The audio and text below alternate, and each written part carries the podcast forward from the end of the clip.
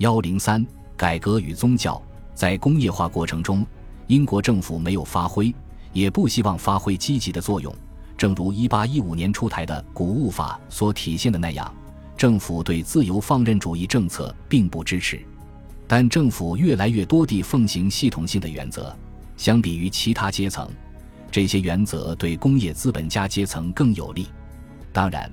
这里所说的其他阶层，不包括土地所有者。因为他们往往也是投资矿业、运输和房地产开发的资本家。威廉布莱克斯通爵士和政治家埃德蒙伯克的理论是：连续性、权力分配以及政府、经济和社会的相互渗透。更重要的是，政府作为一种自我调节机制的概念，补充了古典经济学、科学发现，甚至上层阶级精心培植的自然神论。但这个理想的模型需要改革。在北美战争时期，这一模型存在的腐败和低效率问题已经造成了损失。尽管暴民的骚乱事件使得受人尊敬的改革者更加谨慎，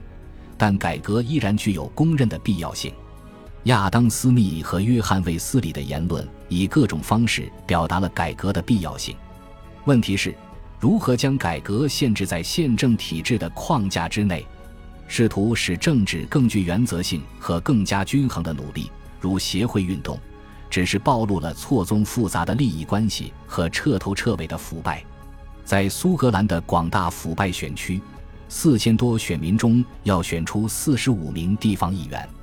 这个选区从其管理者邓达斯家族，特别是在东印度公司和海军部的家族成员那里得到了好处。一七八二年之后，在爱尔兰的自由议会。天主教徒依然没有投票权。由于政治权力的分配极不均衡，制造业大城镇不得不依靠诸如制造商总会的集团施压来表达他们的意见。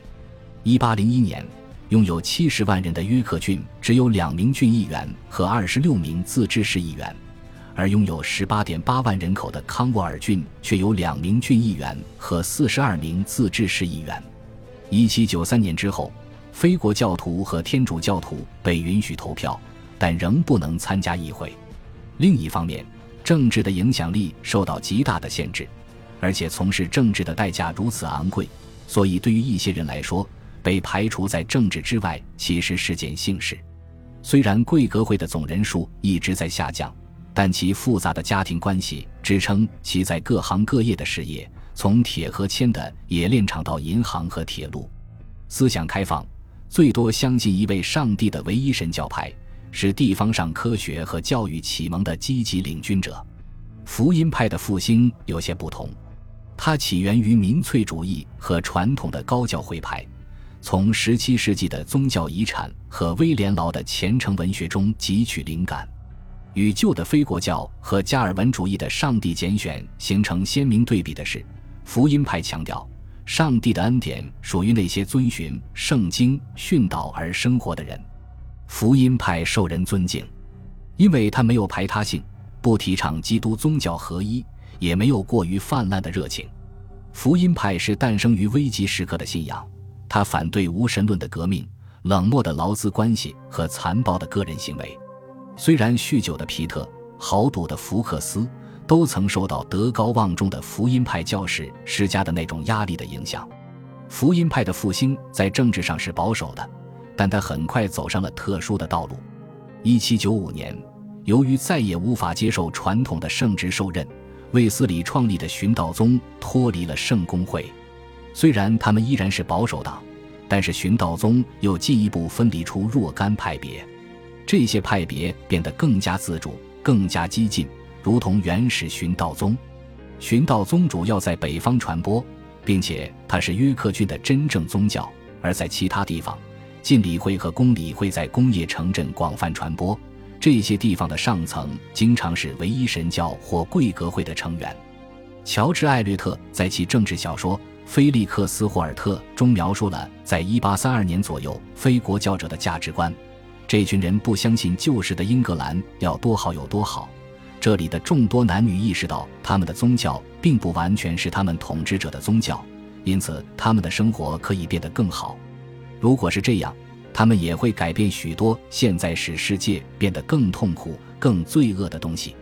活的信仰在威尔士完成了一场宗教革命。一八零零年，威尔士百分之八十以上的人口仍然追随国教，其十八世纪中期的传教活动及流动学校提高了识字率，并且培养了超出其承载能力的宗教热情。于是，倾向加尔文主义的寻道宗和其他不信奉国教的派别填补了这一空缺。到一八五一年。威尔士百分之八十的人都去小礼拜堂，在苏格兰，掌管教育和济贫工作的长老会是处于正统地位的教派，实际上它也等同于一个二级的立法机关。长老会受土地所有者及其世俗的自由神职人员的控制。越来越多的人开始对长老会进行抨击，不仅有独立的长老会教友，